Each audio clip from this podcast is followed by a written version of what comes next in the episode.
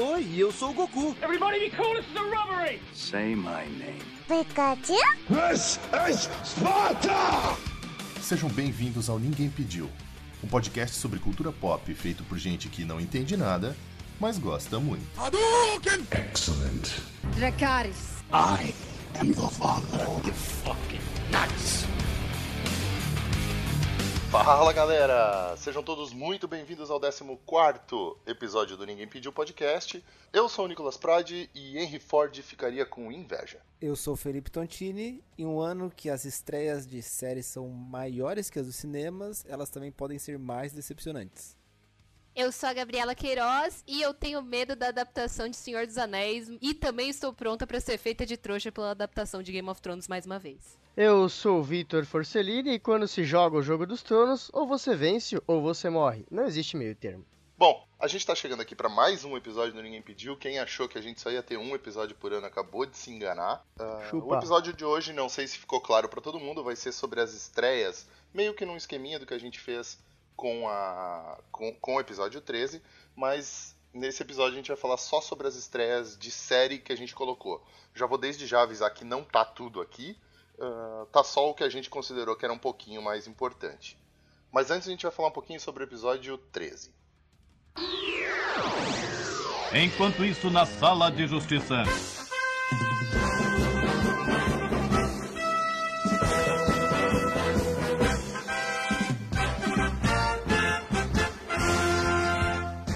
Episódio 13 teve uma quantidade de plays e views um pouco acima do que a gente esperava depois de um ano do podcast parado. A gente teve uh, algumas pessoas que comentaram lá no, no, no post no Instagram. E eu queria aproveitar para mandar um abraço pro pessoal do Vortex Cultural, pro Rafael Fragali e pro Rafael. São dois Rafaéis, né? A gente pediu pro pessoal comentar sobre coisas que a gente tinha esquecido Rafael falou do The Batman, a gente já falou sobre The Batman o que tinha que falar. Provavelmente não o que tinha que falar, mas o que a gente queria falar no momento. E o Rafa, o Fragali, comentou sobre um filme nacional chamado A Jaula, que tá para estrear aí no comecinho de, de, de fevereiro, daqui a umas duas semanas ele deve estrear. E eu não sei se vocês deram uma olhadinha. Felipe, o que, que tu achou do trailer que já tá uh, divulgado do, desse filme nacional aí com o Chai Suede e com o Alexandre Nero? Cara, achei incrível, me pegou de surpresa. Apesar de que eu, eu não sei como vai desenvolver a trama, mas acho que o filme. O trailer precisava só dos 10 segundos iniciais, né? Parece que ele entregou demais ali no trailer. Mas, cara, é, me pegou, deu uma pesquisada, né? É um remake de um filme argentino, né? Esse filme já existiu 4x4 e parece ser bem interessante. Eu gostei bastante dessa, dessa vibe claustrofóbica que ele tem aí. Eu não sei se a, Gabi, tu deu uma olhadinha no, deu uma olhadinha no trailer, o que, que tu achou de A Jaula? Tá afim de assistir isso? Tu acha que vale a pena ir pro cinema? Não, pra assistir esse nacional aí? Olha, eu vi o trailer e eu não esperava que fosse tão bom.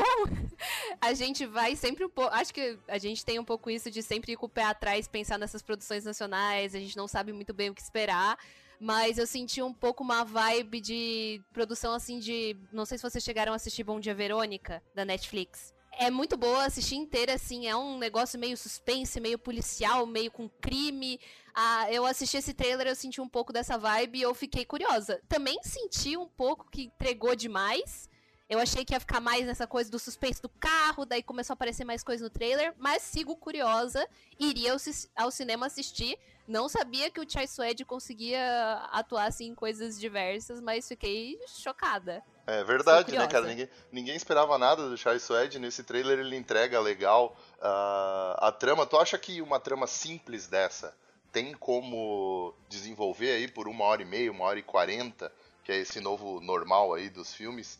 Uh, Vitor, tu acha que vai segurar bem por esse tempo ou tem possibilidade de ser um pouco maçante, um pouco chato com o passar do tempo aí no filme?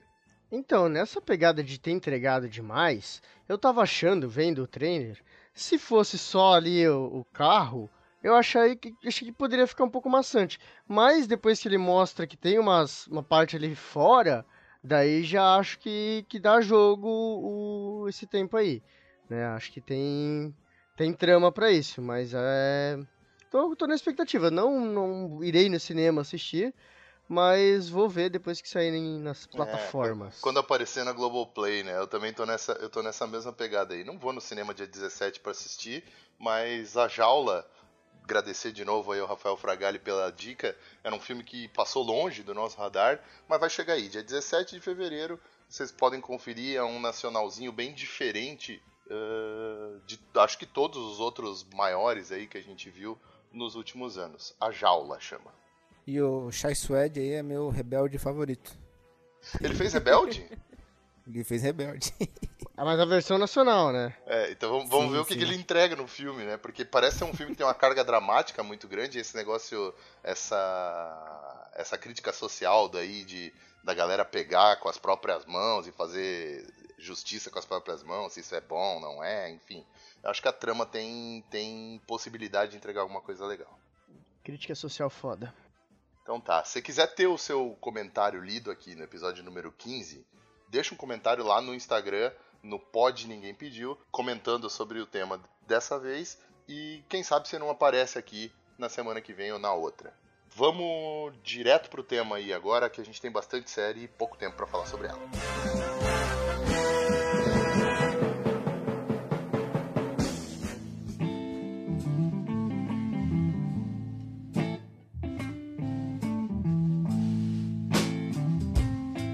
Agora a gente vai seguir comentando as estreias de 2022 e a gente fez uma divisão aí por plataforma. Então a gente vai seguir comentando eh, os lançamentos, os principais lançamentos de cada plataforma. É, e a gente começa já com a HBO, que vocês imaginam que a gente vai falar sobre, né? Acho que talvez a maior estreia do ano. É, não Possível. sei. É, não sei porque tem Senhor dos Anéis, né, cara? Mas fora isso, e tirando as coisas da Disney do meio do caminho aí. Ah, importante a gente, antes da gente começar a entrar nas séries de vez, é importante deixar bem frisado aqui que mesmo as séries que têm data pra estreia, pode até ser que elas não aconteçam exatamente na data que a gente vai falar, porque esse mercado de séries ele depende de uma porrada de coisas, então é, tanto que a maioria dos temas aqui nem data tem, tá tudo só pra 2022, em alguma hora de 2022 vai sair. É, a primeira série da lista aqui já é um já é um desses casos. Vai sair em 2022, a HBO ainda não revelou exatamente quando que vai sair. House of Dragons, aquele spin-offzinho de Game of Thrones. Quem aí se fudeu e odiou o final de Game of Thrones e tá com vontade de assistir essa série? Ai, eu! Eu. Eu tô com vontade de assistir. Odiei o final de Game of Thrones, mas acho que essa série, é, até por ser uma pegada mais anterior, que a gente já sabe meio que onde vai culminar, né? Eu, eu tô, tô curioso pra saber. E acho que a história das, das famílias ali, né? Os Stark, Targaryen, enfim, elas, elas despertaram curiosidade ao longo de toda a, a jornada de Game of Thrones e esse, esse spin-off ele vem pra matar um pouco isso, né? Uma curio- curiosidade que eu tinha, e especialmente dos Targaryen, que era uma grande dinastia pré-primeira guerra ali do, do, do, do- do, Game of Thrones. É, a série se passa 200 anos antes da, da, da última série, né? É isso aí. Ela, ela vai acontecer 200 anos antes da série, ah, num evento que é bem famoso para quem lê os livros, ah, que chama Dança dos Dragões, que é quando a filha do Viserys, que é o Viserys I, né? Isso é uma coisa que acontece bastante nas, nas linhagens de Game of Thrones, principalmente na família Targaryen, que é o primeiro Viserys, que é o rei, né? Que é o rei no- do Trono de Ferro lá, sentadinho no Trono de Ferro. Ele tem uma filha chamada Rhaenyra Targaryen e um outro filho com uma outra pessoa chamada Aegon Targaryen. A série vai nessa nessa ambientação aí seguir os passos da Rhaenyra e do Aegon na luta deles para ver quem é que vai ser o- a pessoa que vai assumir quando o Viserys morrer e tal. É é uma guerra civil, né? Uma guerra civil entre os, os Targaryen, né? É uma guerra civil, eles se dividem entre. vão se dividir entre duas facções, inclusive qual vai seguir cada lado. É, os negros e os verdes. Então vai ter dois lados separados aí brigando essas facções. Vai ter briga, vai ter intriga, vai ser o que a gente já conhece de Game of Thrones. Vai ter dragão. É, não, na falta de dragão, não só o George R. R. Martin deixou vazar que na falta de dragão a gente vai ter mais de 15. Se eu não me engano, vão ter 17 dragões, porque vai São ser numa 18, época. que- 18, Gabi. 18 dragões, então. É. Faltou dragão na temporada original de Game of Thrones, não tem problema. Vão ter 18 aqui. Tão satisfeitos, produção. É, e diz que no, no fim dessa guerra aí sobram dois dragões só, né? Então vai ter. Vai ter tiro, porrada e bomba, vai ser do Massacre, né? caralho, vai ser legal. Dinheiro não falta e eu tô esperançosa. Porque o George R. R. Martin já andou falando aí que assistiu o primeiro, segundo episódio e disse que gostou e tá do jeito que ele imaginou. Então, assim, eu confio no criador, porque. Nossa, gente- sério? Aham, até onde a gente. Gente, até onde a gente sabe, assim, as primeiras temporadas de Game of Thrones, elas são tão boas porque elas tinham muito material pra trabalhar, elas tinham os livros. Descaralhou ali no final, porque, né, os nossos amigos diretores da série na época foram inventando coisa. Então, estando na mão do, do George ali pra com material, trabalhar com o material dele, tenho muito mais fé de que vai sair algo bom. É, eu boto fé, eu boto fé só porque o gordinho não tá diretamente envolvido. É claro que ele é o autor ah, da trama original, né? Eu acho que até a Dança dos Dragões já foi já foi finalizado por ele, essa história já tá bem contada e tal. E eu, eu acho, cara, que tem uma chance gigante da gente fazer uma puta bagunça com a, com a linhagem dos Targaryen lá, né? Que é uma bagunça do caralho, né? É, tem não sei quantos Viserys, não sei quantos Aegon, não sei quantos Aeron, Daemon e o caralho a quatro. É, esse Viserys aí, é, ele é o que forjou o, o trono? N- acho que não.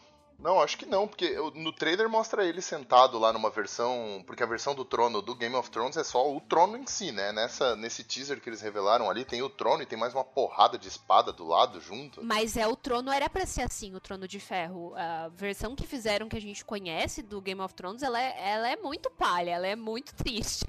A versão É, não, do livro, ela, ela é, é aquele gigantesca, né? é, ela é aquele negócio gigantesco, milhares de espadas forjadas com sangue de dragão.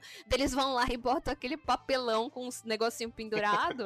ela tá bem representada assim no, vai estar bem representada nessa nova série. Tu leu os livros, Gabi? Eu li só os dois primeiros. Ah, mas Eu- tu já é, mais, já é mais do que todo mundo aqui, né? Porque eu acho que eu nunca encostei Não. num livro de Game of Thrones. Eu li o todos. Ah, tu leu todos, li Vitor? todos, li Não é todos. possível.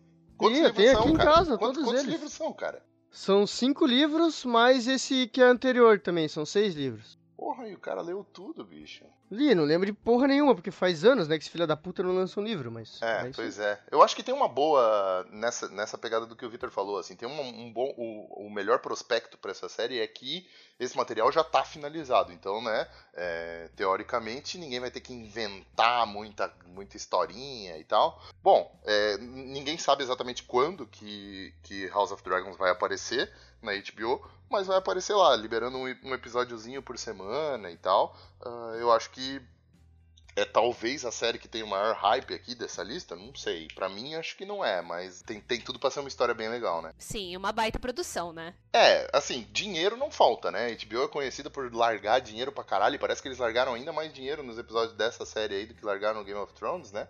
É, Principalmente por causa dessa parada aí que a gente já falou também, né? Tem dragão pra caralho, logo tem mais CGI, tem que ter mais dinheiro mesmo, então... é, Vamos esperar, assim que tiver uma data, fiquem de olho, sigam a HBO, assim que tiver uma data, cola na HBO Max e vamos assistir, né? Fazer o quê, né? As, as, as os órfãos de, de Game of Thrones vão, vão poder relembrar os tempos áureos da série, talvez? Não sei, vamos ver. Ah, e quem sabe passar um pouco do ranço de quem ficou, do que ficou daquele final, né? Se vier uma série legal, bem, ter, bem feita, bem terminada, talvez a gente amenize um pouco o final de Game of Thrones, que pra muita gente foi uma merda. É, eu acho improvável, mas tudo bem, é uma possibilidade, pode ser que aconteça. Bom, ainda em 2022, em algum lugar aí que a gente também não sabe qual é, vai sair a série The Last of Us com a Bella Ramsey, falando em Game of Thrones, né? A Bella Ramsey participou do Game of Thrones e com o Pedro Pascal. Dessa série aqui, eu tô adorando tudo que eu vi com relação aos cenários e, e a, a ambientação da série. Parece que tá, ah, tá um negócio muito legal. Quem daí jogou The Last of Us? Gabi, jogou? Eu joguei, eu amo, entrego minha vida pra esse jogo. Que jogo bom, que maravilha ver essa série, tipo, saindo do papel. Eu tenho fé. na HBO, né? Porque, como a gente já comentou aqui, a HBO tem muito dinheiro, então tem dinheiro para jogar na série de The Last of Us. E a partir do momento que já anunciaram o elenco, porque acho que como a gente fica joga um jogo e ele é um jogo meio hiperrealista, né? A gente tem aquela visão dos personagens muito muito fixa na nossa cabeça. Então a gente fica preocupado com a questão de casting. Porque fã que é fã, fã reclama. E eu não tenho do que reclamar do casting dessa série, principalmente na escolha do Pedro Pascal, porque depois do Pedro Pascal em Mandalorian, eles olharam para ele e falaram: "Você vai fazer papel de pai que não quer ter filho, mas vai ter filho sim em todas as séries que você entrar". Agora eu quero, eu quero aproveitar e perguntar para vocês que jogaram aí, que é uma das maiores críticas que eu, que eu vejo dessa série, assim, né?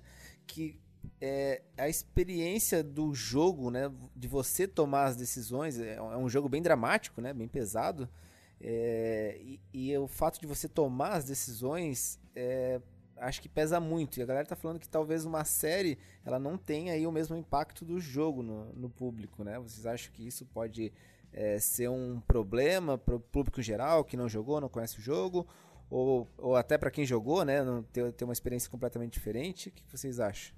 Vitor, tu, tu jogou The Last of Us, o, pelo menos o primeiro, né, que é onde provavelmente vai, é, eu não sei se a série vai passar todo o primeiro jogo, mas provavelmente vai pelo menos até uma parte dele ali.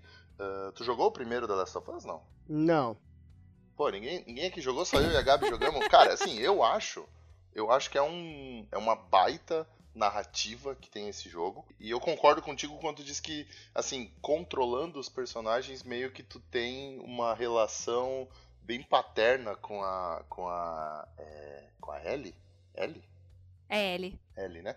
É, então você tem, você tem uma relação paterna com ela, é meio que a jogabilidade força isso, tu joga com ela em uma parte do jogo, uma parte bem pequena, mas joga, né? Uh e eu acho que a série provavelmente vai perder um pouquinho disso, né? Eu acho que vai jogar uma responsabilidade fodida nas costas do Pedro Pascal. E assim, eu não, não, não imagino que ele vai dropar a bola, né? Eu imagino que ele vai conseguir entregar um Joe bem legal, igual do videogame. Ah, o ponto negativo é esse, e o ponto positivo é que a história já tá feita, né? Ela é praticamente um remake do jogo onde tu vai jogar a série inteira sem segurar o controle, né? Se eles forem muito longe do que foi a história no videogame, aí sim tem tudo para dar cagada fodida, né? Com certeza, mas eu acho que assim, por ele ser um jogo muito cinematográfico, ele é muito bem escrito. O, for o forte do The Last of Us não é a jogabilidade, ele é muito da, do, da história. As pessoas são muito apegadas à história tem diálogos muito bons, tem personagens muito bons, tem as próprias cutscenes do jogo são muito boas, então eles têm muito o que trabalhar. É basicamente tirar aquilo do papel, botar em live action, fazer uma produção legal e vai entregar o que a galera quer, que é ver ver isso com, com atores mesmo. Então eu acho que eles têm tudo para fazer funcionar. É, eu acho que dá para fazer, que nem você disse, tem uma parte muito pequena que você joga com a Ellie. Eles poderiam explorar, por exemplo, The Last of Us do ponto de vista da Ellie, não do Joel. Apesar de a gente saber que o Pedro Pascal vai entregar muito, né? Mas eu acho que eles têm na mão uma oportunidade de fazer as pessoas. de dar uma outra visão pra série. Podia ser do ponto de vista da Ellie. A Bella Ramsey, né? Ela fez a Liana Mormont, tipo, é, tem uma fanbase muito grande, todo mundo se apegou a Liana Mormont, apesar de né, ser esse personagem no final de Game of Thrones, ela segurou né? Ela é um personagem muito legal e ela é uma boa atriz. É difícil ter atriz e atores mirins bons, mas ela tem, ela é muito carismática. Então eu acredito que se eles colocarem um pouco de peso nela também, ela vai conseguir entregar uma atuação legal. E eles podiam utilizar essa oportunidade para fazer esse ponto de vista da Ellie também. É, é verdade. Eu concordo contigo no, no sentido de que ela realmente tem bastante carisma e tal. Todo mundo se apaixonou pelo personagem dela no, no Game of Thrones, eu acho que ela tem tudo para repetir a parada no, no The Last of Us.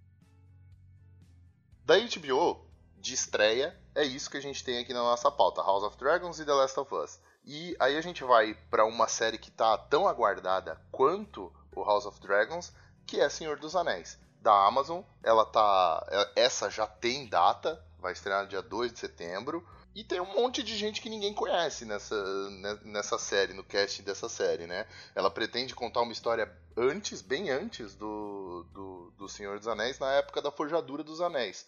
Então é uma parte da história que todo mundo que já se relacionou com o Senhor dos Anéis de algum jeito ainda não conhece. Então tem. Eu imagino que tem bastante coisa para ser feita. O que, que, que, tu acha, Felipe? Senhor dos Anéis é mais a tua praia, né? É, mais a minha praia, mas a única informação que eu tenho aí sobre esse trailer que a gente tem, que foi uma sacanagem, né? Os caras. É, aquele teaser. É, não é um trailer aquilo ali, né? Foi só. É um teaser. Foi só uma palhaçadinha ali, né? Só pra deixar a galera com a aguinha na boca. Apresentação do nome, né? Basicamente foi isso, né? É, é só isso. É o review da logo só. Uhum. É. Mas é, aquilo ali foi tudo gravado sem CGI. Isso aí. Depois eu vi um making off daquela gravação. Os caras fizeram ali com, com metal derretido e umas câmeras, um monte de fumaça e tal. Tudo um esquema sem nenhum efeito especial. E a galera não acreditou. A galera não acreditou. Eu vi gente, como eu tô mexida, envolvida com comunidade artística, tudo, conheço muitos amigos que. Tenho muitos amigos que são artistas 3D. E teve gente tacando pau, falando, nossa, que 3D ruim, olha essa água. que droga, que merda. Aí pros caras logo liberarem um, um vídeo falando, gente, é de verdade, não, é, não tá ruim, é assim. É, eu acho que não tem como fazer um CGI melhor do que o que eles fizeram ali, né, cara? Exatamente. Não, e assim, é uma sequência muito legal, porque no começo ela dá a impressão de que é tipo um relevo, com umas montanhas, umas ravinas e tal, um negócio. E aí quando o, o ouro derretido começa a rolar por dentro desse suco, assim, e aí a câmera vai abrindo e tal, tu, tu vai percebendo o que que é. E é uma parte de Senhor dos Anéis que eu acho que tem. Vai, vai matar a curiosidade de muita gente, né? Porque é uma pergunta que todo mundo tem que é. Beleza, o um anel a gente sabe que controla todos os outros. Agora, o que fazem a porra dos outros 19 anéis do poder, né? Finalmente isso vai ficar bem claro. Porque assim, quando tu é, se tu é muito fã de Senhor dos Anéis, eu gosto muito, tô começando a ler os livros agora, confesso que eu nunca tinha lido. Se tu é muito fã, se tu leu o, Senhor, o Silmarillion, Contos Inacabados e tal, tu vai saber o que, que é essa parada, né? Mas para as outras pessoas, por exemplo, a maioria das pessoas não sabem que todos os, os Nazgûl são os nove homens que pegaram os nove anéis dos, dos humanos, né? Então tem bastante, bastante coisa para mostrar nessa série de uma época muito anterior ao próprio Hobbit, né? É bem anterior a Sim. isso. É, na, é no começo da segunda era, eu acho, né? Ou da terceira era. Acho que é no começo da terceira era. A história é, né? O, o Sauron, ele trabalhava junto com, com o Morgoth. E aí, quando o Morgoth caiu pra meio que limpar a barra dele, ele ajudou a fazer esses anéis. E aí tem a, a marotagem dele de fazer um anel lá para controlar todos, né? Vitor, o que, que tu tá esperando dessa série que conta o prequel do Senhor dos Anéis? Cara, então, eu tentei ler os livros de Senhor dos Anéis, mas achei muito chato. Mas vi todos os filmes. Cara, eu acho que Senhor dos Anéis é uma história que. É, tem sempre coisas a se extrair por ali, né? Essa questão Ei, do, do. Peraí, peraí, peraí. Aquele podcast que a gente gravou sobre opiniões impopulares, não foi tu que não falou que, que não gostava de Senhor dos Anéis? Sim, fui eu. Fui eu. Meu Deus. só pra lembrar, só pra é, deixar claro é, mas... aqui. Então, eu vi os filmes e tal, mas assim, não sou fã de Senhor dos Anéis. Acho, ah, tem seu, seu valor, sua qualidade, mas eu acho que é, um, é uma história que sempre tem de onde extrair coisa. Muito parecido com Game of Thrones, né? Como é um universo muito grande, você tem muito o que explorar por ali, né? E eu acho que é, demorou até para surgir uma série explorando é, explorando essas, essas outras, é, outras histórias que poderiam surgir. Né? A gente vê de quando, quanto demorou para surgir uma de Game of Thrones e quanto demorou para surgir uma de Senhor dos Anéis. Eu, apesar de não ser um grande fã, estou curioso, quero assistir. E até porque é, o que acontece neste podcast, de eu ser criticado por não gostar de Senhor dos Anéis, acontece em casa também. Todo mundo me critica por não gostar muito. Então, como o pessoal aqui em casa vai assistir, eu vou acabar assistindo também. Legal. Uh, Gabi, tu deu uma olhadinha no que essa série pretende, no cast dessa série. O que, que tu acha, por exemplo, de não trazerem de volta a Kate Blanchett para fazer a Galadriel. Como ela é uma elfa, ela vive por uma quantidade de tempo ridícula, absurda, ela vai aparecer nessa série, já está confirmado, mas não vai ser a Kate Blanchett. O que tu acha com relação ao elenco desse é, dessa série? Eles poderiam ter colocado mais gente famosa ou tu acha que tem que mesmo apostar na galera que ninguém conhece e tal e foda-se? Olha, eu fiquei triste que não vai ter gente, né, do, do elenco original, mas é. E principalmente a Kate Blanchett, porque eu gosto muito dela e ela é muito marcante como Galadriel. Você pensa na personagem e você vê a Kate Blanchett. Na descrição da personagem nos livros você vê a Kate Blanchett também, né? É quase um sinônimo. Mas eu acho que tem que dar chance pra gente nova. É que nem a gente. É, mencionando Game of Thrones, né? A gente começou a conhecer muito ator por Game of Thrones. Então tem uma galera que às vezes é uma oportunidade para as pessoas se mostrarem, mostrarem que a, tipo, o trabalho delas. E pode ser algo muito legal, uma surpresa. A gente pode acabar com atores queridinhos novos. É, o caso do Pedro Pascal, acho que na época que ele participou de Game of Thrones e depois do Mandalorian, tem um monte de amigo que foi conhecer ele mesmo no Mandalorian e falou: Meu Deus, eu amei esse cara. E agora ele tá aparecendo em outras coisas. Então, é a chance de muita gente aí brilhar. Espero que seja um casting bom. Porque, né, é uma produção ali que tá com muita expectativa, É, muito e, é, a- hype em e é a mais cara, né? Não é, não é a promoção mais cara da história. Do... 465 milhões de dólares. Muita grana, bicho, pra se É apostar, muita grana. né? A gente fica feliz porque a gente pensa, ok, merece, né? Senhor dos Anéis merece. é, depois do Hobbit, muita gente ficou incrédula com qualquer produção da, da- desse universo, né? Eu até achei que eles iam adaptar o Silmarillion, ou ainda não terminei de ler o Silmarillion, mas é muito incrível. Qualquer coisa do Tolkien é muito incrível. Mas, por exemplo, o Hobbit, eu assisti na época que saiu o primeiro filme. Eu fui imediatamente comprar o livro e assistir os outros dois filmes com a mão na cabeça, falando que merda é essa, meu Deus do céu, o que que tá acontecendo? Eu tenho uma leve obsessão pelo fiasco, pela loucura, pelo caos total que foi a produção do Hobbit.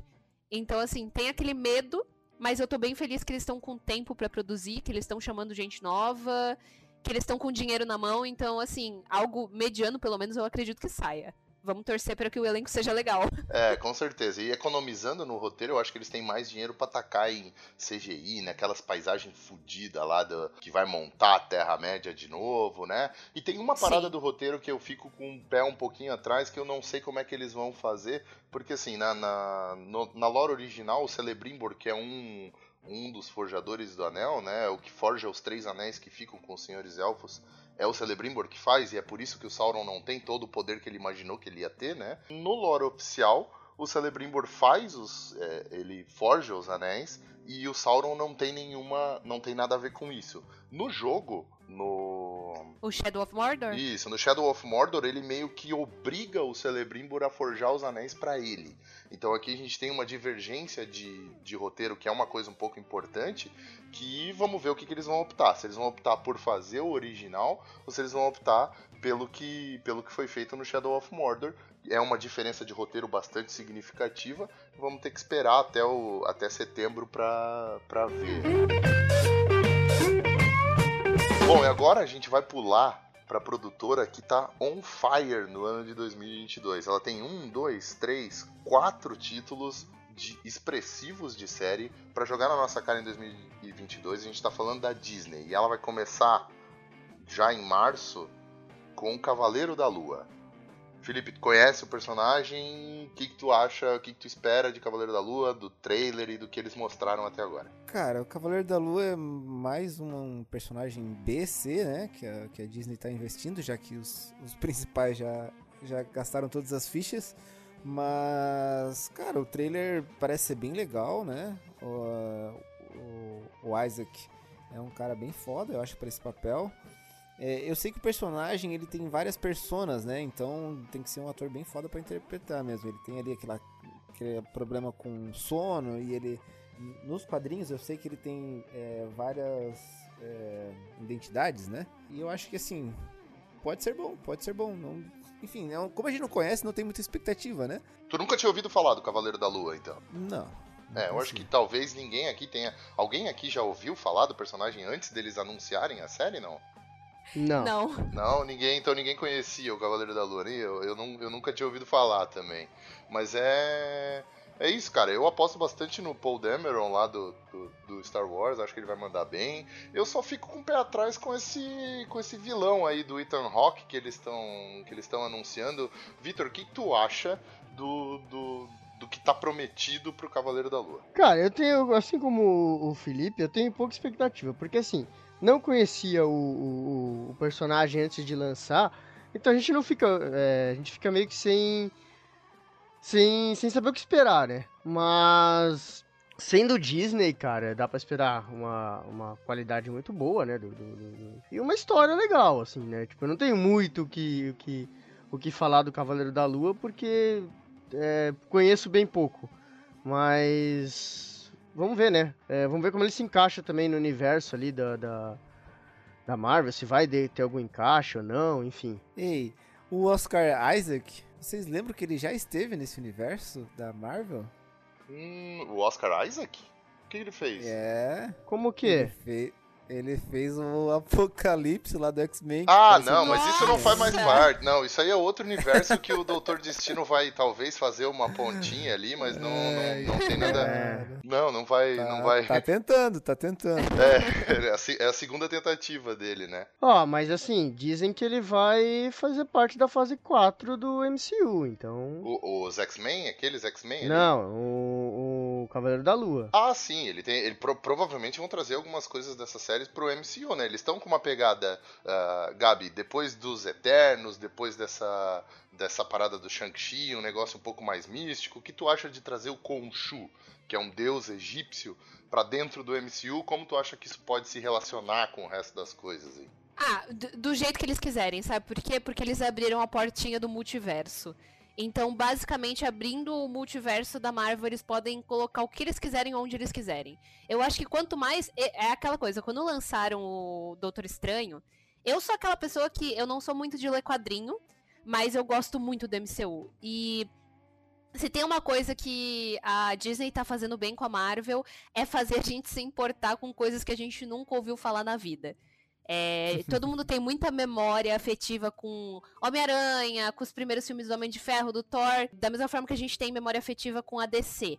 E uma coisa que a Marvel faz muito bem é. Quem que, quem que sabia quem era Guardiões da Galáxia, por exemplo? Sim, o próprio Homem de Ferro nunca foi um personagem O foda. É, Homem de verdade. Ferro não era nada. E a Marvel fez milagre com esses personagens. Então, por exemplo, o Cavaleiro da Lua. Se eles pegarem essa galera mais mística do meio do universo aí da Marvel que ninguém sabe, ninguém nunca ouviu falar. Eu até Doutor Estranho nunca tinha ouvido falar do Doutor Estranho, não sabia nem que tinha mágica no, direito no meio do, do universo da Marvel. Falei, toma todo o meu dinheiro, toma aqui, me entrega mais esses coisas mágicos, prédio virando, é, efeito luz e personagens carismáticos. Então eu acredito. Eles podem tacar o que eles quiserem. É, o Doutor Estranho abriu uma porta bem legal pro universo mágico e místico da, da Marvel, a ponto deles poderem trazer um cara que, é, no original lá, ele é um, um mercenário que morreu na, na- caindo na, nos pés de uma estátua egípcia, e daí um deus egípcio revive ele e tal, e dá uns poderes sobrenaturais pra ele e tal.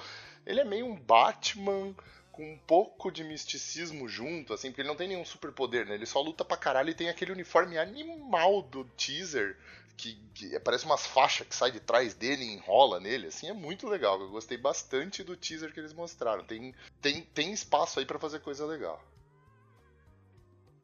Outra série de herói que a Marvel vai trazer pra gente esse ano é a Miss Marvel, que ficou muito conhecida por causa do jogo. Muito conhecida, entre aspas, né? Por causa do jogo do, do Vingadores, que não é lá grande. Não é lá grandes coisas. Eu joguei, gostei bastante. Mas quem aí já ouviu falar. Fora a Gabi, né? Jogou Marvel Vingadores? Não joguei, mas eu ouvi falar mal. É, a galera ouviu falar muito mal do filme, poucas pessoas jogaram, eu joguei, gostei bastante do jogo, mas alguém aí, Felipe, Vitor ou Gabi, vocês já tinham ouvido falar da Kamala Khan antes de, de anunciar essa série aí? Não. Não também, Não. olha aí, que maravilha. Ninguém Não. conhece nada e a Marvel tá trazendo tudo isso pro grande público. É lógico que a, a intenção deles é vender quadrinho, mas a Kamala é uma personagem bem legal. Ah, o que, que vocês conseguiram apreender desse teaser trailer aí ah, que lançaram da série da Miss Marvel? Na verdade, a Miss Marvel eu tinha visto pouca coisa daquela. Eu não sei se. Eu acho que é da Disney, é uma animação mais infantil que tem as super-heroínas mulheres. Agora eu não me lembro, não me recordo o nome. Mas eu vi, tipo, pouquinho sobre ela e eu achei incrível. Eu acho legal que, tipo, é uma menina. É, tem que trazer também é, super-heróis mais jovens, né? Tem que pegar a vibe de adolescente. Então eu achei muito legal também e é, é legal pra questão de representatividade. Vai ter muita menina aí, vai ver tipo, nossa, menininha de 16 anos e ela é fã, fãzaça da Capitã Marvel, então eu achei bem legal. E não Eu só isso, né? pra- Não, não só isso, né, Gabi? A Kamala Khan é uma menina que tem. Ela é paquistanesa, né? No Paquistanesa. original e tal. Então, é, tira um pouco nessa essa parada do americacentrismo que o universo da Marvel tem muito. Ela abre porta pra um negócio bem legal. E eu acho massa, o que eu acho mais legal de, de Miss Marvel é, é ter uma menina que é agente, saca? Que é Uhum. ah, uma nerdona de, de quadrinho, que gosta de Sim. super-herói pra caralho e de repente se vê ah, transformada em um. Felipe, eu vou perguntar pra ti o seguinte: tu já assistiu Agents of Shield? Não. Tu sabe quem são os inumanos, não? Sei. Então, a Kamala é uma inumana. E, e como é que tu acha que eles vão conseguir Ah. colocar isso pra dentro do universo da Marvel? Porque assim, Agents of Shield é canônico, mas também não é, é, é meio deixado de lado nesse MCU. Eles têm toda uma toda uma temporada voltada para os inumanos, né? E a Kamala ela consegue o, o poder dela graças ao, ao gene inumano que ela tem, né? Então, tecnologia Kree. Kree é uma coisa que eles já ah, apresentaram. Já apresentaram, né? É, isso. E como é que tu acha que eles vão conseguir estabelecer isso pra galera que não assistiu Agents of Shield, não sabe o que são os inumanos? Mano, tu- os caras recebem milhões pra, faz... pra te explicar isso e tu acha que eu vou saber como fazer? Não, mas deixa eu te perguntar aqui, Não, ó. Cara, assim, Tô- é- Tu acha que tem chance de alguém dessa, dessa série aparecer na série da Miss Marvel? A Sky, a Tremor, do, do Agents of Shield, que é a inumana líder lá ah, na série. Tu acha que tem? Ou tu acha que a Marvel não quer mexer nessas outras séries que meio que não fazem parte da, da- do MCU? Ah, não, eu acho que eles já estão caminhando a, lon- a passos largos pra isso, né? Depois que a gente viu as aparições aí de Dos do Homens-Aranha? É, acho que eles vão fazer um universo bem amplo aí, vão, vão, vão trocar figurinhas entre todas as séries e tudo que eles têm de material. Acho que eles viram que os fãs gostam disso, né? E, e eu acho que esse é o caminho. Agora, se isso vai ficar conciso, até, a- assim, até agora tá tudo muito, é, muito bem explicado, tá tudo muito bem trabalhado, né? Até onde vai eu não sei, mas enquanto estiver assim tá, tá sensacional, né? É, eu acho que tem, tem uma possibilidade bem grande deles trazerem coisas que eles ainda não tinham mostrado pra galera que, tipo, a minha, a, a minha namorada nunca tinham ah, assistido essas outras séries, essas outras coisas da, da Marvel, né? Então, Miss Marvel cumpre um, esse ponto aí, faz esse check na, na listinha deles lá, que é vamos reativar algumas coisas que a gente fez na antiga, que deram sucesso, né? Agent of Shield tem seis temporadas, eu acho é onde apareceu mais o Coulson, né? Aquela, aquela galera que depois sumiu do cinema foi parar nessa série. Eu acho que tem uma possibilidade bem grande deles trazerem alguém dessa série para a série da Miss Marvel, principalmente para apresentar o que são os Inumanos e como que a Miss Marvel conseguiu o poder dela. Bom, e o último super-herói que, que a Marvel vai enfiar a goela abaixo pra gente é a priminha do Bruce Banner. A She-Hulk chega ainda esse ano, também sem data definida. Ah, essa é a série que eu acho que não vai colar nesse, nesse ano aqui. Mas, Vitor, o que, que, tu, que, que tu conhece da She-Hulk? Tu conhece alguma coisa sobre ela? Tu já ouviu falar dessa mulher, não? Não, já tinha escutado falar, né? Prima do Hulk, do, do, do, do- Bruce Banner. Só que assim, né? Eu tenho um pé atrás com esses negócios deles começarem a meter as versões feminina ou masculina do- do- do- dos heróis no, no- no negócio, assim. Porque eu acho que cada um, cada personagem ali, ele tem sua história muito, muito particular. é, de como, como ganhou os poderes, como adquiriu os poderes. E aí me preocupa um pouco como isso vai se encaixar, né? Como é que eles vão. Aonde que ela vai entrar na história, né? É, porque até agora o, o Bruce Banner não. A princípio ele é um cara que, depois que. Principalmente depois que ganhou os poderes, ele se afastou. Né, de, de, de tudo, até dos próprios dos outros Vingadores e tal. Então ele ter agora alguém da família, digamos assim, também entrando no negócio, não sei, eu tô curioso pra ver como é que eles vão fazer isso. Gabi, conhece a, a origem da, da She-Hulk? O que, que tu tá esperando pra essa série? Eu não conheço a, a origem, assim, eu fui conhecer a personagem mais tarde, mas eu gosto que o foco dela é a questão dela ser advogada. Eu acho muito legal ela ser advogada e ela defender outros super-heróis e outros esquemas. É, eu gosto muito do, do Demolidor, do Matt Murdock. Então, assim, pegar um super-herói e botar essa vida meio que dupla, eu adoro, tipo, achei muito legal a proposta dela ter essa vida dupla, dela ser advogada, dela ser super-heroína. E vai ser aparentemente focado nela, nesse aspecto dela na série. E tem gente falando que vai ter uma pegada meio de sitcom. É, eu achei legal essa diferença, assim, até porque a Marvel vai tentar trazer vários estilos, da mesma forma que ela traz com os filmes, né? Tem uns que tem uma pegada um pouco mais dramática, todos têm um pouco de humor, mas a gente tem, sei lá, Vingadores, é, um endgame da vida e a gente tem é, Guardiões da Galáxia que é um negócio totalmente voltado pro humor. Então, é pelo que estavam falando mesmo, ela vai ter essa pegada mais de ser uma série mais engraçada, mais distraída, assim, mais, mais despojada. Então eu tô empolgada para ver ela mesmo atuando como advogada, mulher com superpoderes, foda. Quero ver mais esse lado. Até pelo teaser que tá, ela tá com o Hulk ali, e o Hulk, né, nessa última versão, ele também vem pra essa, pra essa pegada onde ele fica 100% transformado, né? De óculos ali, com essa pegada Uhum. mais de humor, assim, É, né? tem isso no trailer, né? Isso aparece, né? Porque ele tem que ensinar ela a usar os, os, os poderes, né? Porque ela vira a She-Hulk porque ela recebe uma transfusão de sangue do Bruce, né? Então ela vai ter um acidente, provavelmente já no primeiro episódio da série, e aí vai precisar de um transplante, o Mark Ruffalo vai estar por aí e tal, e aí vai como eles têm o mesmo tipo sanguíneo, vai doar sangue para ela sem nem se preocupar com o que aconteceu, e aí ela vai acabar ganhando poderes que são uma fração do poder do Hulk. Isso que eu acho que é o mais legal na She-Hulk, né? Ela não é indestrutível e super forte que nem o Hulk. Ela é bem forte, ela tem resistência, uh, um fator de cura um pouco melhor e tal, mas ela não é indestrutível, que é o que faz o Bruce Banner, o personagem do Hulk, ser tão subutilizado na, no universo cinematográfico da Marvel, né? O fato dele ser indestrutível, dele poder fazer qualquer coisa, destruir qualquer supervilão com tapa e tal, é, eu acho que ela vai ter uma parada mais legal. Mas eu quero saber de ti, Felipe, o que tu acha da volta do Tim Roth como o Abominação? Tu acha que valeria a pena deles acertaram trazer essa bosta aí de volta, meu? Caralho, bicho, não sei quem é. Tu não tá sabendo velho. quem é o Hulk branco do filme do Hulk lá do. Tu lembra do Hulk do Edward Norton? Que tem um cara que. Ah, sim. Aquele sim, cara sim, é o vilão? Sim, esse cara, esse cara ele tá é listado na série, então ele provavelmente vai reprisar o papel dele como abominação na série. E aí eu acho que mora a grande cagada ah, da série da She-Hulk. Porra, cara. mas aí tu perguntou com o cara errado, porque eu, gosto- eu gosto demais desse filme. Sério, tu curte pra caralho aquele Hulk do Edward Norton?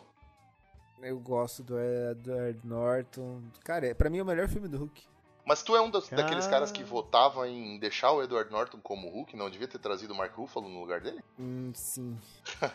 Ih, ó, isso aí vai depor contra ti, hein, cara. Edward Norton. Você acha que eu tô. Cara, pô, Edward Norton, o bicho é. Eu não sei qual que é o problema que as pessoas viram nele. Ah, ele é muito gosto legal no Clube da do- Luta, né? Mais nada, né? É. Ele não tem nada de bom além de Clube da Luta na- na- no roteiro dele ali, né? Ou tem na, na filmografia dele. Eu não tô lembrado agora de um filme que ele fez que é bom pra caralho. Mas, tipo, assim, trazer. Hulk? Ah, tá. então tá bom. Ele... Temos um fã do Edward Norton aqui. Ah, Enfim, o Edward Norton não volta. Quem vai ser o Hulk é mesmo o Mark Ruffalo. E o Tim Roth vai voltar como vilão da She-Hulk. Ela vai ter mais problema pra lidar com a abominação do que o Hulk teve, justamente pelo fato dela não ser tão poderosa. Bom, ainda na Disney, mas fora desse universo de super-herói, a gente tem o Ian, o Ewan McGregor reprisando o papel dele de Obi-Wan Kenobi na série com o mesmo nome. Felipe, como grande fã de Star Wars da parada aqui, o que, que tu tá esperando de Obi-Wan Kenobi? Que chega aí, provavelmente tem rumor de que vai chegar aí por maio, junho, na tela Disney Plus. Cara, é, é, a gente ia fazer uma brincadeira aí mais pro final do episódio sobre o, o que poderia se tornar uma série e sempre esperei por uma série do Obi-Wan. É, o que que este filho da puta ficou fazendo durante todo aquele tempo, né? É isso que a gente queria saber. Então eu acho que uma série bem contadinha vai ser sensacional. É, a, a Star Wars vem com uma série de acertos e erros aí, que é mais erros que acertos, né? Que dá um certo medo. E um grande erro pode ser também ter a volta do Raiden Christensen também no, nesse elenco aí, né? Que puta merda. Já é um problema. Mas, cara, tu não gosta, cara. Tu não aí. gosta do Anakin mesmo? Não, óbvio que não, cara. Quem que gosta desse cara? Eu acho que os, os, problemas do episódio 1, 2 e 3 têm pouca relação com o Hayden Christensen, cara. Eu, eu não sei, uh, Gabi, o que que tu acha? Ele é muito ruim, velho. Ó, é o Felipe, o Felipe já deixou claro que ele não gosta do Hayden Christensen e ele adora o Edward Norton. Eu quero saber o que que tu acha do Hayden, do Hayden Christensen, Gabi. Tu gosta do Anakin? O que que tu acha dessa série do Obi-Wan? Então, assim, é aquela coisa, eu tenho 24 anos, eu cresci, assim, minha ali parte de final da infância, começo da adolescência foi memórias do Hayden Christensen como Anakin. Naquela época, assim, antes de reassistir os filmes, eu gostava. Mas hoje eu reconheço. É aquela coisa, né? Ah, quando você é criança, você não percebe quando as coisas são ruins. Ele, eu acho que ele não é um mau ator, mas eu acho que foi um pouco de falta de, de de diretor ali para ajudar ele. Eu acho que ele pode se redimir, ele tá mais velho. É, é bom ele tá mais velho para ele poder se redimir. Eu não acho ele de todo mal. Eu acho o menininho, eu não sei o nome do ator Mirim, que fez o Anakin no primeiro filme. Conseguia ser pior que ele, né? Meu caralho. Esse cara, ele vai ter duas chances, tá? Porque ele vai estar tá na. Esse filho da puta vai estar tá na série da Soca também. É, então, a, a Soca, verdade, a Soca ela vai verdade. aparecer, ela provavelmente vai aparecer nessa série, né? Porque é, é, a série ela começa logo depois da Ordem 66, né? Que é quando nasce o Luke e o Obi-Wan vai levar ele lá pra, pra, pra deixar a tio deles cuidando, né? E aí depois ele vai sair fora. Então, é, nessa época, eu não sei, eu vi, eu acho que eu vi uma foto de alguma coisa é, relacionada à, apari à, aparição da Ahsoka Tano nessa série também. Né? Ela fez um baita sucesso quando ela apareceu no Mandalorian, né? Todo mundo pagou um pau fudido. É... Porra, muito foda. Nossa, demais. Eu fui uma dessas pessoas. É, então, a série começa bem nessa época, né? Que é, é logo depois que os clones se voltam lá, o Conselho, o Conselho Jedi é desmanchado e tal. E aí provavelmente a série vai ser o, o, o Obi-Wan correndo pelo universo para tentar juntar os Jedi que, que continuaram vivos, né? Eu não sei como é que isso vai ficar na tela. Uh... Vitor, o que, que tu, tu gosta de Star Wars? O que, que tu tá esperando para Obi-Wan? Cara, eu gosto de Star Wars. É... E assim, eu acho que é o que o Felipe falou, né? A grande pegada é a gente descobrir o que, que ele ficou fazendo lá aquele tempo todo que ele ficou desaparecido, né? E vou ficar, vou me tornar um, um, tanto repetitivo, mas assim como Game of Thrones e assim como o Senhor dos Anéis, Star Wars também é outra dessa série, desses, dessas sagas que você tem história praticamente infinita, né? Dá pra você ficar fazendo spin-off pra torto e a direito, né?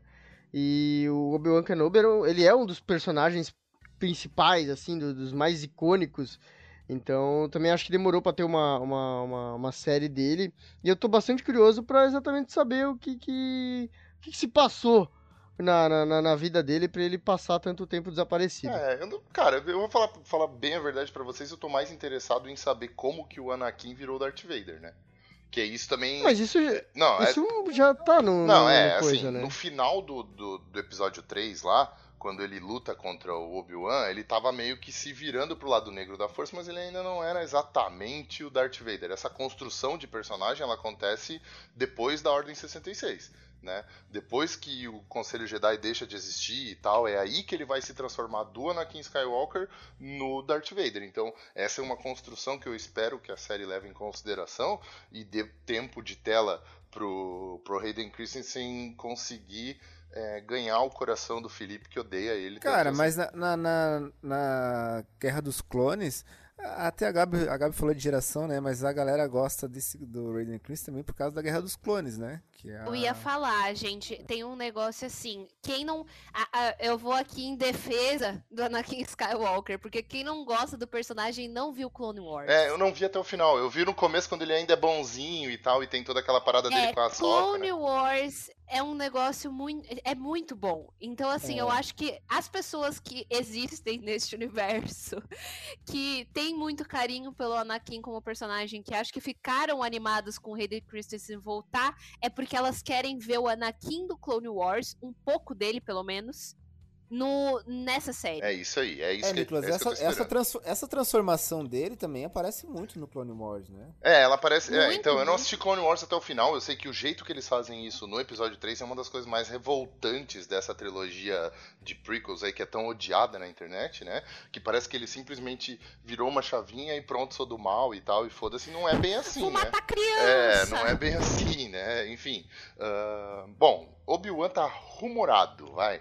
É, Ele deve chegar aí perto do meio do ano, então esse ano ainda a gente provavelmente vai descobrir se as nossas apostas em Obi-Wan Kenobi vão se pagar ou não vão se pagar. Bom, e saindo da Disney, a gente vai pro último, ah, a última das estreias aqui, que é a única série da lista que é um original, uma coisa nova que vai aparecer da Netflix. Ainda em 2022, a Netflix já confirmou que vai ser esse ano, ainda não deram data também. Alguém já leu Sandman? Conhece o personagem e tal? Eu li Sandman. Muito por causa de Lucifer. Tu acha que isso vai dar certo? Não vai dar certo? Tem potencial? Não tem potencial? O que, que tu acha? Ah, eu acho que tem potencial. Essa tem trailer, né? Tu viu o trailer? O que, que tu achou do trailer e tal? não, não vi o trailer. Foi a única que eu não vi o trailer. Mas assim, eu acho que tem potencial. Acho que é uma série que. é, o personagem ele é legal, ele tem história. O negócio do Morpheus lá também é, é- dá, um, dá uma história. É, só que assim, né, cara? é, grandes, como falei no último, no último episódio, grandes expectativas geram grandes decepções. E o Sandman, eu acho que é um, um, um personagem que ele tem muita gente que gosta, que tá esperando bastante dessa série. Eu quero ver qual, qual, qual das histórias que eles vão construir ali, né? Como não vi o trailer, não, não tenho muita informação disso. Mas como é que eles vão construir a história? Qual, qual dos, dos, dos núcleos ali que eles vão usar É, isso- pra construir o personagem? Isso é uma coisa que acho que vai ser bem complicada, assim, né? É. Porque tem. É uma obra muito grande e é, sei lá, a melhor coisa que o Neil Gaiman já fez na vida dele. E então pode ter certeza que realmente a, a expectativa tá lá no alto e a galera que lê o quadrinho, que gosta muito do quadrinho, que é realmente uma obra incrível de quadrinho, sei lá, eu acho que é talvez o melhor quadrinho que eu já li na minha vida. ah, tá esperando Caralho, muito Nicolas, porra. não é possível. Sempre que a gente fala de uma parada, tu sempre fala que é o melhor. Mas quando que eu falei já pra ti que tinha um quadrinho melhor do que Sandman, cara? Acho que nem existe quadrinho Cara, melhor a que gente Sandman. tava falando da, da atriz da She-Hulk ali, é a melhor atriz que já Então, existiu. Tatiana Maslany, a Tatiana Maslany é uma das melhores atrizes de série e Sandman é o melhor quadrinho que o New Game. A gente tá falando de coisas totalmente diferentes, cara. Tá bom, a gente vai ter que fazer um, uma, um podcast só de lista pra gente ele- eleger qual que Pra pra eu poder me manter na, na minha mitologia do que, que eu acho melhor, na minha cronologia pessoal, Isso. né? Entendi. Isso. Eu acho que é um bom quadrinho, assim. Acho que pode. pode... Cara, é uma das melhores coisas que a Nona Arte já fez na, na, na história da humanidade, eu acho, sei lá.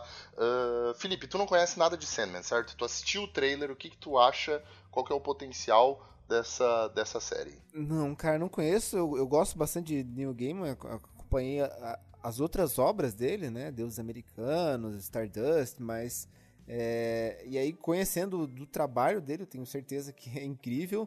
E esse cara tá como produtor executivo, né? Então es- a gente tem aí uma garantia que tá sobre bons cuidados, né? Não, e- o Tom Sturridge, ele tá, tá a cara do Neil Gaiman no, no, no quadrinho. Ele tá muito parecido com, com o que é o Morpheus, né?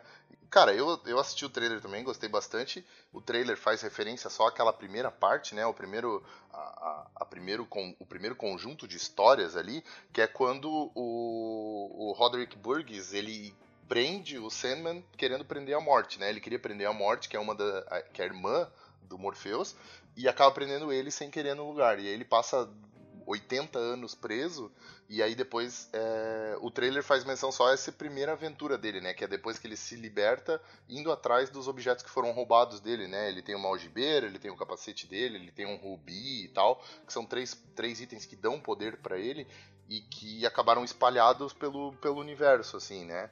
E só que, cara, quando tu olha o casting tem coisas, tem personagens que estão listados, pelo menos no IMDB ali, como personagens dessa série, que, cara, são de partes muito mais pra frente no quadrinho, sabe? Tem, é, tem nome pra. Tem nome pra gente que vai. Vai interpretar a Lita Hall, a Rose Walker, o Verde do Violinista, o próprio Coríntio, sabe? São, são, são coisas mais pra frente, então eu acho que tem perigo dessa série ficar curta demais. Porque Sandman é isso, né? É uma coleção de pequenos contos, assim, pequenas partes da história que vão meio que se entrelaçar lá no final para contar a história uh, como um todo. Gabi, tu já leu Sandman? Tu conhece alguma coisa do personagem? O que, tu acha dessa série? Não li, já ouvi falar muito, mas eu gosto do Neil Gaiman. Mas eu também tenho medo porque uh, eu assisti, eu li Deuses Americanos, foi o meu primeiro contato com o Neil Gaiman. E aí eu fui assistir a série e ele teve, não sei se ele chegou a ser produtor, mas ele, eu soube que ele teve contato com a produção de Deuses Americanos. E inclusive assisti com a minha irmã, que também é muito fã do, do livro. E a gente ficou. Teve um momento que eles que descaralhou, assim, que saiu Sim. e ficou muito diferente. E as duas assistiram, assim, começamos a série falando, meu, foda, tal personagem, meu, que incrível, não sei o quê. E daí na segunda temporada ali a gente ficou, meu Deus, caralho, o que que tá acontecendo? Não tô entendendo nada. E, então, é, Eles é aquela cancelaram, coisa, né? né? É, cancelaram, Eu- cancelaram agora, não vai cancelaram. mais ter. E eu fiquei com essa mesma impressão de que eles estão. E de que olhando aqui, né, principalmente pro casting e tal, tem perigo da Netflix meio que meter os pés pelas mãos aí, não contar essa história com a calma que ela precisa, sabe? Sandman não é uma série de ação, não é uma série de correria e tal, então ah, é um drama bem pesado, um drama que inclusive tem cenas e trata de temas muito pesados, e eu acho que pelo que eu tô vendo aqui, meio por cima, a Netflix acho que não vai dar o peso que essas coisas precisam realmente ter, assim. Então tô bem preocupado. Não, e é um desperdício, né? Porque ah, ah, eu entendo a pessoa meio que escorregar quando ela está fazendo um filme. Porque um filme você tem um tempo muito limitado. Agora, gente, você tem uma série, uma série que você pode, tipo, equilibrar o peso das coisas, equilibrar o tempo, equilibrar o que, que você. que pedaços da história você vai colocar. Você tem muito mais tempo. Por isso que as primeiras temporadas de Game of Thrones são tão boas, porque os livros são extensos, é cansativo de ler porque tem muita informação, mas eles conseguem trabalhar porque eles têm muito tempo. São episódios de uma hora, tipo, 40, 50 minutos. Dá pra botar muita coisa em 50 Exato. minutos. É, eu acho que é isso, cara. A, a palavra de ordem aqui pra essa série do Sandman é calma e bastante cuidado com o que eles estão fazendo, porque a chance da crítica destruir isso, para eles não voltarem pra uma segunda ou terceira temporada aí, que é o que eu imagino que seria necessário, umas três temporadas pra contar a história do Morpheus, desde a hora que ele é aprisionado até a hora que ele morre lá no final, Deu eles spoiler? precisam de tempo, né? Então, bom, é, foi. Agora já foi. Foi o spoiler aí. Enfim.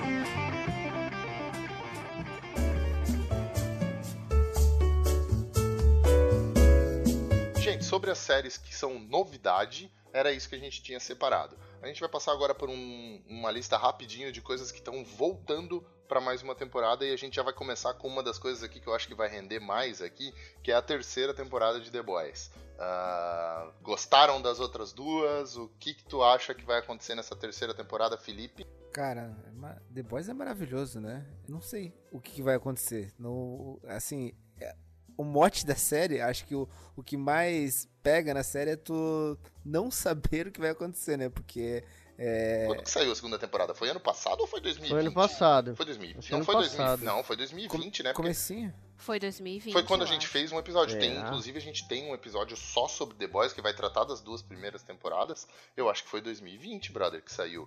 Eu nem me lembro Pode ser. mais. 2020, 2020. É, então eu nem me lembro mais. O Homelander, eu lembro que tem aquela treta no final da com a com, a, com aquela nazistinha lá, mas eu não lembro se o Homelander morre no final. Ele Não morre, né? Não. Ah, não, ele termina a série, não. ele termina a série em cima do prédio batendo um punhetão lá, não é? É, isso É aí. isso aí. Cara, Isso sério. aí. Os caras guardaram o melhor pro final, né, cara? Tu acha que vai deixar. Vai, vai ficar ainda mais violento, ainda mais gore essa terceira temporada? Ah, eu, eu espero tudo.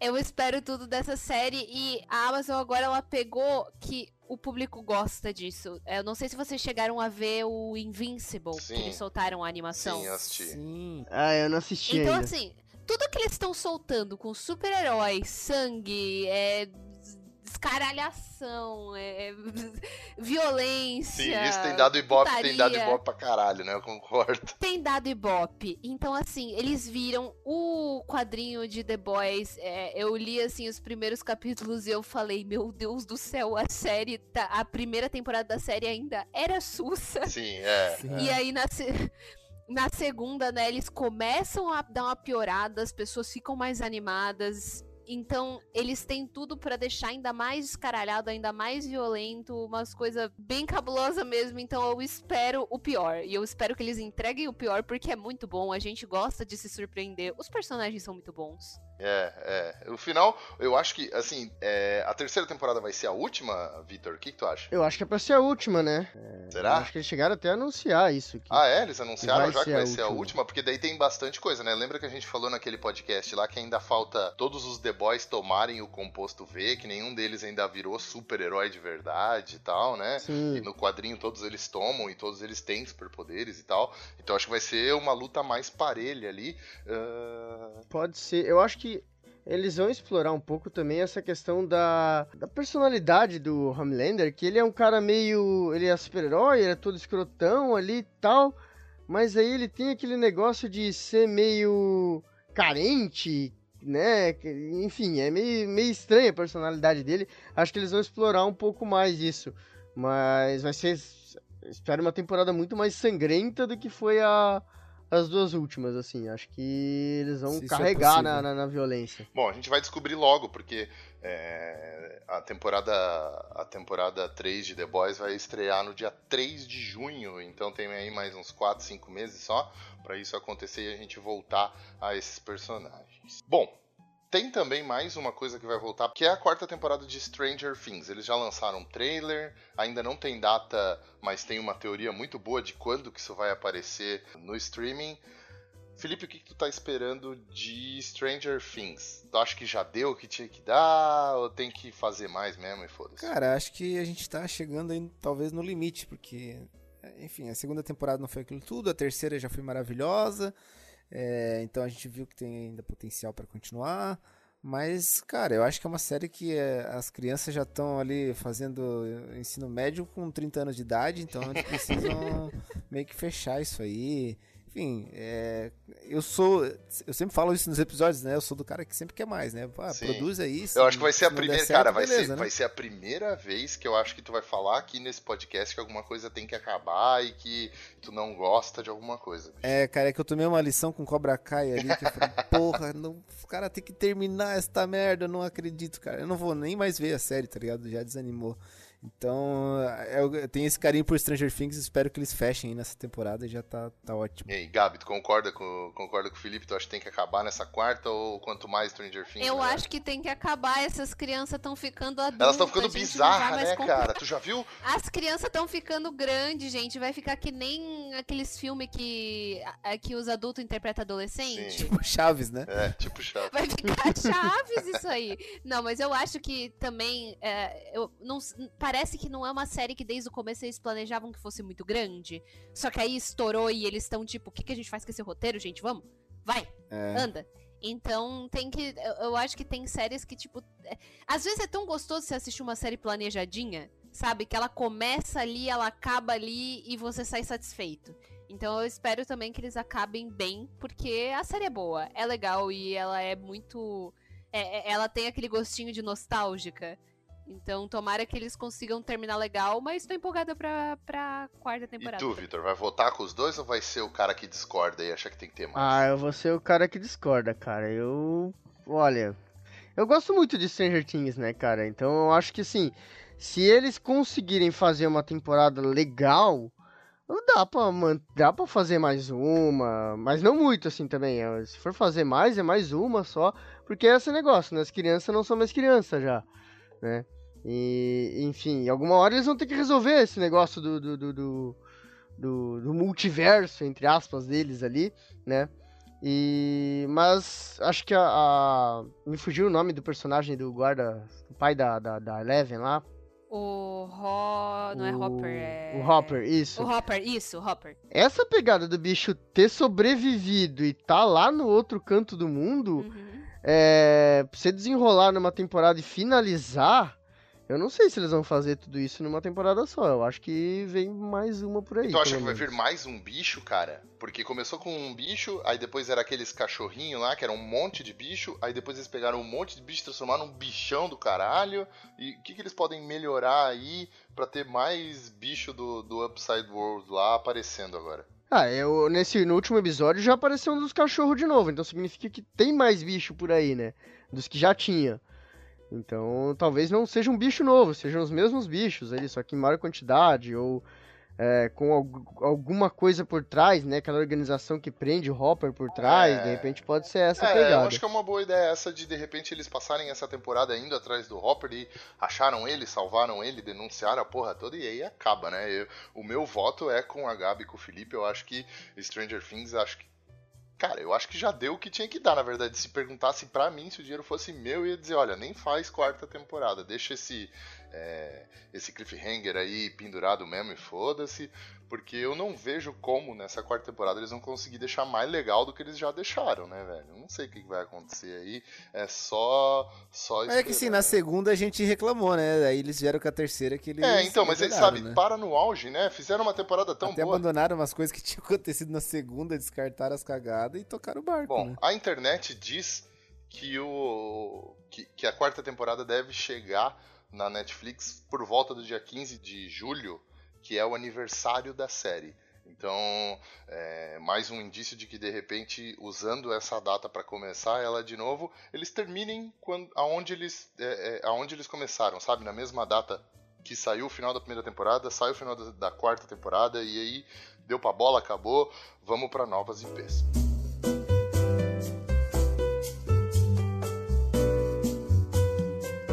Isso, galera. Com essas, com as séries que estão chegando e as séries que estão retornando, essa é a nossa lista. A gente vai para as considerações finais. Eu vou pedir para cada um deixar uma rede social, fazer o seu jabazinho aí e me contar uma coisa que ainda não virou série e que acha e vocês acham que tem potencial para virar uma série legal. Eu vou começar com a Vou começar com o Vitor. Vitor, rede social e fala uma série para mim. É, bom, rede social, arroba Vitor Forcellini, Twitter, Instagram, qualquer coisa que vocês forem procurar ali. Cara, tem uma coisa que eu não sei se eu quero que vire série, mas eu acho que poderia ter spin-offs, assim, que é Harry Potter. Eu acho que tem muita coisa de Harry Potter ali que dá pra ser explorada, de repente a questão dos marotos, né, a fase ali antes da, do- do- dos pais dele, né, é, eu acho que podia virar uma série legal, assim.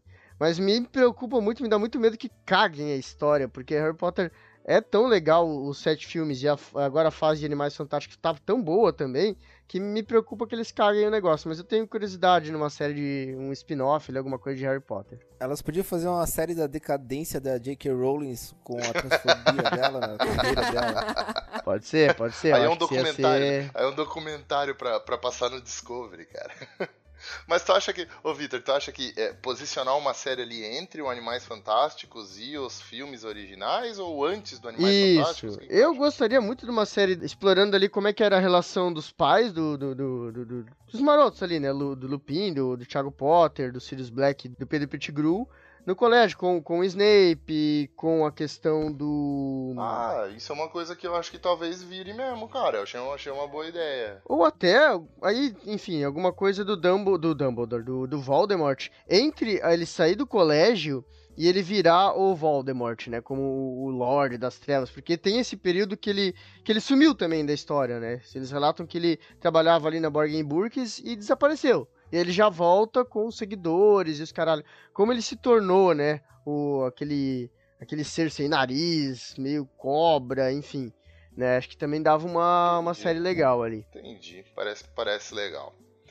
Felipe, redes sociais, faz teu jabá e me conta aí. Faz o pitch de uma série, vai. Rede social é Felipe underline Tontini e também nosso evento superxp.oficial. Vai rolar esse ano, né? Vai rolar esse ano mesmo, né? Esse ano vai ter mesmo, Vai né? rolar esse ano. Que, que, quando é que De vai fato, ser, meu? Já tem 4 e 5 de junho. 4 e 5 de junho, tá, tá chegando aí. Tá Ninguém chegando. pediu, vai ser convidado? Vai, vai ser convidado. Vamos gravar um ao vivo lá? Então tá. Aí. então em junho, hein? Segue a, segue a página da Super XP aí.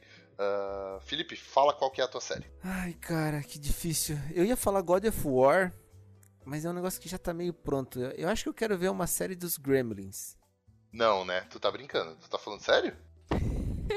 Porra, com certeza, cara. Um terrir, né? Um terror com humor. Eu acho que Gremlin tem, tem, tem conteúdo aí pra Tá uma bom, não vou, não vou nem argumentar. Gabi, faz o teu faz o teu jabá aí do teu trampo e tal. Dá uma rede social e faz o pitch de uma série que você acha que poderia acontecer. Vamos lá, então. As minhas redes- sociais vocês podem me achar como Caramel Gabi, Caramel com dois L's e Gabi depois. No Twitter, Instagram. Se botar arte depois também tem o meu trabalho como artista. E eu também tenho a FanFipet com a minha irmã, que a gente faz arte de bichinho, coisinhas nerds com temática de bichinho. E a série que eu faria um pitching, eu vou ser bem. porque eu- só porque eu sou muito fã, mas eu queria muito ver algo de The Legend of Zelda. É, poderia ser uma Ah. animação, poderia ser um live nada, action, né? mas tem aí, olha, mais de 30 anos de, de jogo, de história, que poderia virar alguma coisa. E depois do sucesso que a gente teve em adaptação de games de Arcane, eu tenho fé que sairia Ah, algo bom. legal, eu acho que dessa ideia de todo mundo aí, eu acho que é a que mais me, a que mais me agrada. É a única IP da Nintendo que realmente acho que tem história, né? É verdade. Tentaram com o Sim. Mario, vão tentar de novo. Aí essas IPs todas de videogame aí tem geralmente tem uma história bem rasinha. Essa da Nintendo desses jogos mais mais de criança assim, Nintendo é a única que tem realmente uma história legal. Acho que, porra, é um bom pitch, hein, se tivesse mesmo. Só que a Nintendo não vai fazer nunca, tu sabe, né? Ela não vai vender o direito pra fazer. Zelda nunca, mas a gente tá trabalhando aqui no plano das ideias só, né? Com certeza. A gente sonha só. Então tá bom, legal. Bom, eu sou o Nick Prade no Twitter só, não tem mais nenhuma rede social. Eu vou pedir pra vocês seguirem o Pod Ninguém Pediu no Instagram, onde sai lá a vitrinezinha do episódio, o comentário lá ah, sobre o que, que a gente vai falar. E é o espaço onde vocês podem falar com a gente. Então, cara, tá gostando dessa nova fase do Ninguém Pediu, dos convidados, tudo? Ah, acha que a gente tá falando muita merda? A gente provavelmente falou merda aqui de Game of Thrones, de Senhor dos Anéis, de tem muita coisa que a gente pode ter falado merda. Então vai lá, corrija a gente nos comentários no Pod Ninguém Pediu no Instagram, tá? E o meu pitch de série é como um grande cojimeiro, cara. Eu acho que tem espaço e tem lore pra fazer uma baita série de Metal Gear, cara. Contar a história do Solid, sim. do Liquid, contar toda, ah, toda a história que tem nos jogos que muita gente não conhece porque os jogos realmente os jogos realmente são um pouco difíceis de jogar e tal. E eu acho que tu consegue fazer isso numa série aí com uma ou duas ou no máximo três temporadas aí pra contar toda a história da, do Big Boss, da Big Mama, de todo mundo ali. Ah, eu acho que você consegue fazer uma série bem legal. Então tá, meus amigos, é isso? Fechou? Fechou. Então tá, comenta no Pod Ninguém Pediu, hein? Não esquece. A gente se vê daqui a 15, 20 dias. Sei lá, ainda em fevereiro provavelmente sai mais um. Abraço, dá tchau todo mundo aí. Valeu, um Tchau, abraço. gente. Falou! Valeu. Abraço. Valeu, beijo. Tchau.